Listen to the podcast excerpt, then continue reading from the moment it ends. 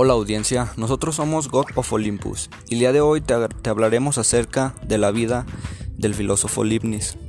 Para entrar en contexto, Leibniz fue un filósofo del siglo XVIII que también fue matemático, abogado, político y filósofo, un alemán nacido en Leipzig en noviembre de 1646.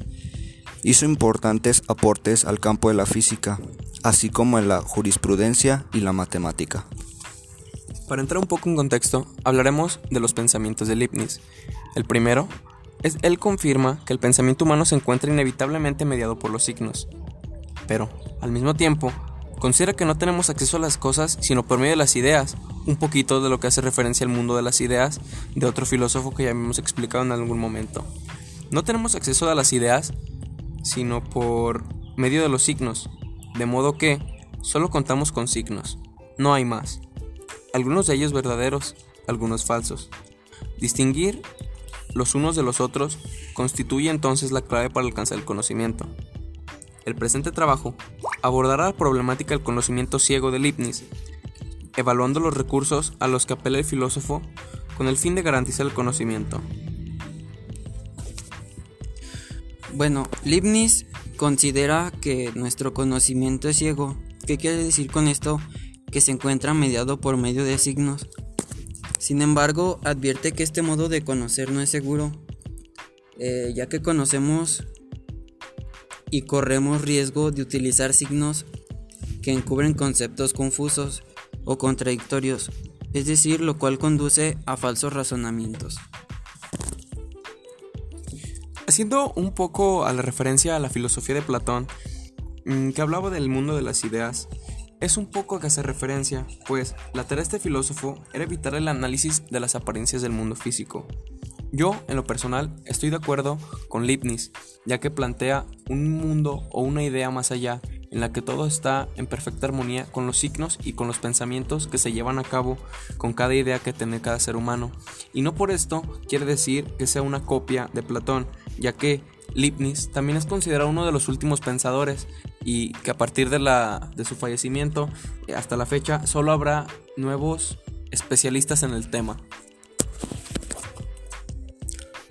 Leibniz también reconocía que la existencia de una diversidad de signos existían palabras como también números, como también símbolos químicos, notas musicales, entre otras cosas. Entre ellos algunos resultan más eficaces que otros para alcanzar el conocimiento. Y una de las cosas más importantes es que él le daba el valor epistémico de los signos a la noción de expresión.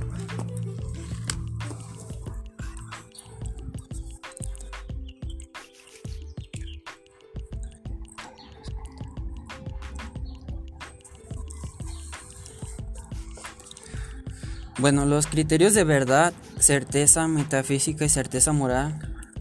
Esto nos habla que hemos llevado a cabo las páginas precedentes. Esto permite establecer que un signo es epistémicamente confiable, es decir, expresa una idea o expresa algo posible, lo cual se comprueba mediante un análisis del signo en sus elementos más simples. Esto nos muestra la ausencia de una contradicción interna entre estos. Eh, en torno a la cuestión de la verdad proposicional y en su criterio, es particularmente en lo que respecta a las proposiciones de experiencias, las cuales plantean no pocas paradojas en el marco de la monadología.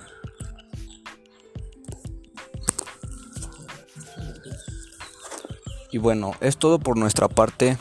Espero les haya gustado y hayan aprendido un poco sobre la filosofía del Leibniz. Espero que haya sido de su interés y que el tema los haya atrapado lo suficientemente como para investigar un poco más de esto, ya que la filosofía de, esta gran de este gran pensador es muy importante para la vida cotidiana y llegar así a formarnos un juicio propio de lo que es nuestra vida. Nosotros llegamos a la conclusión de que la ideología o ideas que tenía este filósofo en parte estamos de acuerdo en ello, ya que como dice mi compañero Sabdiel, lo usamos previamente en la vida cotidiana y esto nos lleva a la conclusión de que estamos de acuerdo en ello. Nosotros somos God of Olympus.